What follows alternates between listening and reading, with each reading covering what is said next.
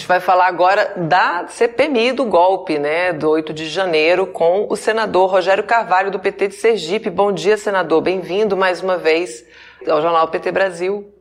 Tudo bem, Amanda. Que bom, senador. Eu queria começar já comentando aqui a participação é, na CPMI do ex-ministro do Bolsonaro e então secretário de Segurança Pública aqui do Distrito Federal quando aconteceram os ataques ali aos três poderes, né, o Anderson Torres. O que, que ficou evidente, senador, a partir do depoimento do ex-ministro? Bom, primeiro, Amanda, é, ficou muito claro a negligência intencional é, do ex-ministro, uma ação é, de, de é, negligência, de conivência, mais do que negligência, uma conivência. Ele participou ao longo de todo o período em que ele, em que ele esteve com, no governo federal de atos que, de, que atentavam contra a democracia, contra o Estado Democrático de Direito, e no final, quando ele assumiu o governo do GDF, ele, como chefe da Polícia Militar, ele disse e afirmou que a responsabilidade era da Polícia Militar. Ora, se ele é o chefe da Polícia Militar, ele diz que a responsabilidade é da Polícia Militar, ele é o responsável, é, inclusive irresponsavelmente, deixou o país à véspera de um atentado que ocorreria à sede dos três poderes.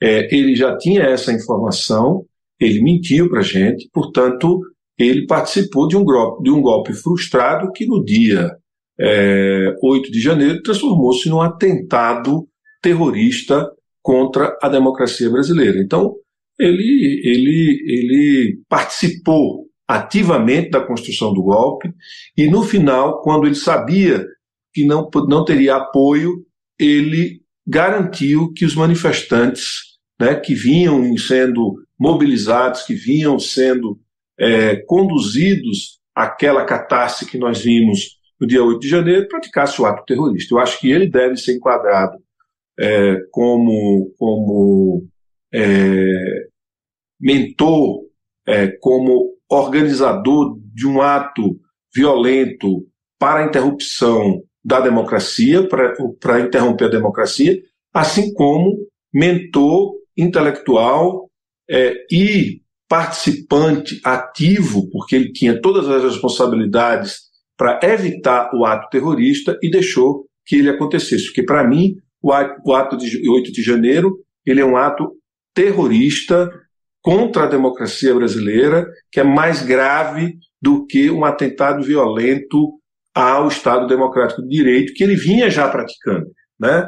E que eles iam praticar caso conseguisse o golpe. Não conseguiram dar o golpe, fizeram o ato terrorista acontecer. Senador, e amanhã as sessões são retomadas, né, a sessão da CPMI, e o fotógrafo Adriano Machado, da agência Reuters, vai ser ouvido. Ele que é testemunha ocular dos ataques, já que ele cobriu as invasões, né, ele estava ali trabalhando no dia 8 de janeiro e acabou tendo, é, conseguindo fazer essa, essa cobertura, então ele viu tudo, e a oposição bolsonarista tenta emplacar a tese de que ele seria um infiltrado, né, que já estava ali para poder é, gerar esse material. É, senador, essa, essa tese, né, que é completamente descabida, ela demonstra aí já um clima de desespero, é, de que o cerco está se fechando, muitos aliados do Bolsonaro sendo presos também. Você acha que já tem esse momento de desespero e agora, né? Vamos inventar qualquer coisa aqui. Eles estão. Primeiro, eles, eles diziam que a gente não queria fazer a CPI do 8 de janeiro aí porque nenhum governo quer fazer investigação, início de governo tal. Isso é uma, uma praxe, é quase. É, eu sempre fui a favor, assinei a CPI, é, mas o governo não tinha essa intenção inicialmente. Então eles, eles defenderam a tese que o governo estava com medo, porque foi é, decorrente da negligência do governo. Essa tese já caiu por terra. Né? É, nas primeiras oitivas, nas primeiras nos primeiros momentos da CPI, a tese de que o 8 de janeiro foi uma armação é, do governo é, para se vitimizar, para já cair por terra. Agora, essa tese é, ela, não tem, ela não tem mais força na sua origem. E a tese dizer que o, o, o fotógrafo era um infiltrado, também é uma tese que é infiltrado na manifestação é, que, que também não, não se sustenta.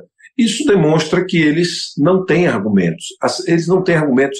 E o tempo inteiro o que a gente percebe na CPI é a provocação, é o desrespeito, é a falta de decoro dessa base parlamentar é, é, radical, bolsonarista, que não tem, tem desprezo pela verdade, tem desprezo pela seriedade, desprezo é, pela honestidade, é, desprezo à, à, sociedade né, e desprezo à democracia. Essa base passa o tempo todo provocando, é, passa o tempo todo mentindo, criando falsas narrativas, como fizeram comigo. É dizer que eu cuspi no parlamentar, o parlamentar, claro, ele disse aquilo porque ele fez um discurso de ódio, é, tentou, foi rebatido por uma senadora e intimidou fisicamente a senadora, é, a senadora Soraya Tronic. Eu me coloquei na frente dele para dizer para ele que não adiantava e ele não podia fazer aquilo, ou seja,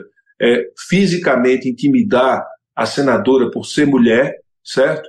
E aí eu fiz um discurso e desmontei o discurso raivoso, odiento dele e trouxe Bolsonaro para a cena do crime e para a cena de um crime de terrorismo, de um golpe frustrado que o Bolsonaro já sabia que não tinha condição de dar e que, mesmo assim, deixou que a operação continuasse e se transformasse num ato terrorista no dia 8 de janeiro. Então, isso deixa eles em desespero. E aí eles partem para mentira, partem para criar narrativas que são totalmente é, fantasiosas e mentirosas, mas é uma narrativa que eles têm instrumentos para poder veicular.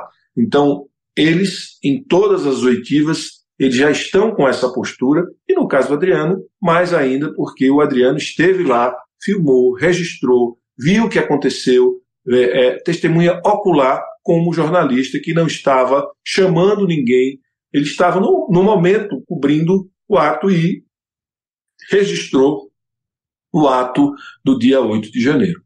Então, é, é um, uma fragilidade a mais que eles têm e, portanto, eles vão o tempo todo tentar desqualificá-lo.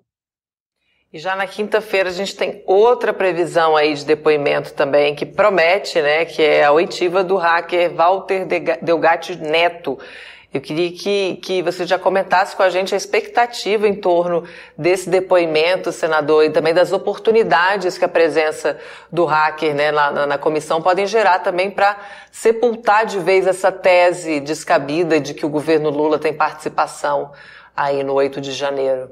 Olha, eu, eu, eu geralmente às quintas-feiras eu, eu não estava participando. Esta quinta-feira eu vou fazer questão, estou é, cancelando tudo que eu tinha é, semana passada eu tive um, um, dois eventos em São Paulo, quinta e sexta, eu acabei não participando na quinta, mas nesta quinta eu faço questão de estar presente, porque essa, essa oitiva com o Walter Delgatti, ela é muito importante, porque trata da tentativa de violação das urnas eletrônicas para constituir o argumento de que poderia haver fraude na eleição que era a base para a, a, a, a tese de, de, de, de, intervenção militar ou de, de, de, de, ruptura com a democracia.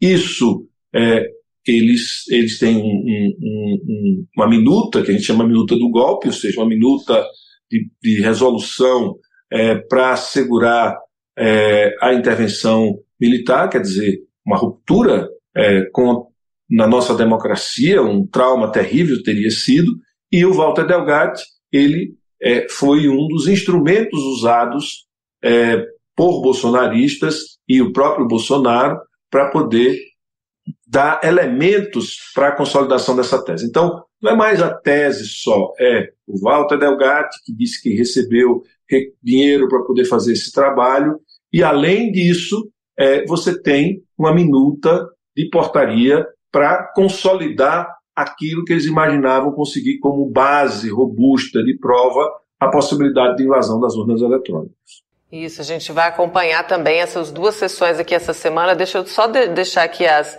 as saudações né, do pessoal que está é, acompanhando as sessões da CPMI, parabenizando aqui a atuação da nossa bancada, Josi Negreiros, Messi Soares aqui te dando bom dia também, agradecendo sua atuação, Alberto Quirone, Fred Dreyfus, Paulo Carvalho, lá de Corumbá, Mato Grosso do Sul, também aqui agradece a sua atuação na defesa do nosso povo, nosso partido. O sobrenome, ele falou que é só coincidência, ele quer Paulo Carvalho aqui, mas ele é de Corumbá, Mato Grosso do Sul. Cecília Goedar também aqui te dando bom dia. Vera Lúcia disse o Bozo desesperado, eu adoro.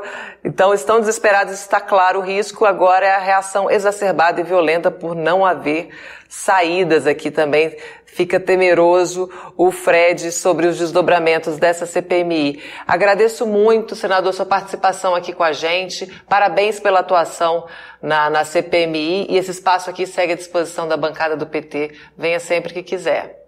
Obrigado, Amanda.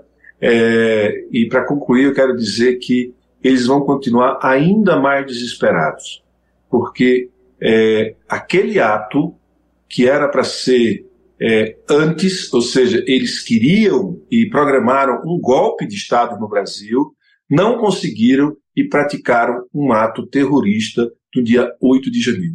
Esse ato de 8 de janeiro a gente não pode dizer e não podemos negligenciar o fato de ter sido um ato terrorista. Todos os elementos levam para uma ação terrorista contra a democracia brasileira. Obrigado, Amanda. Obrigada, senador. Bom dia, bom trabalho.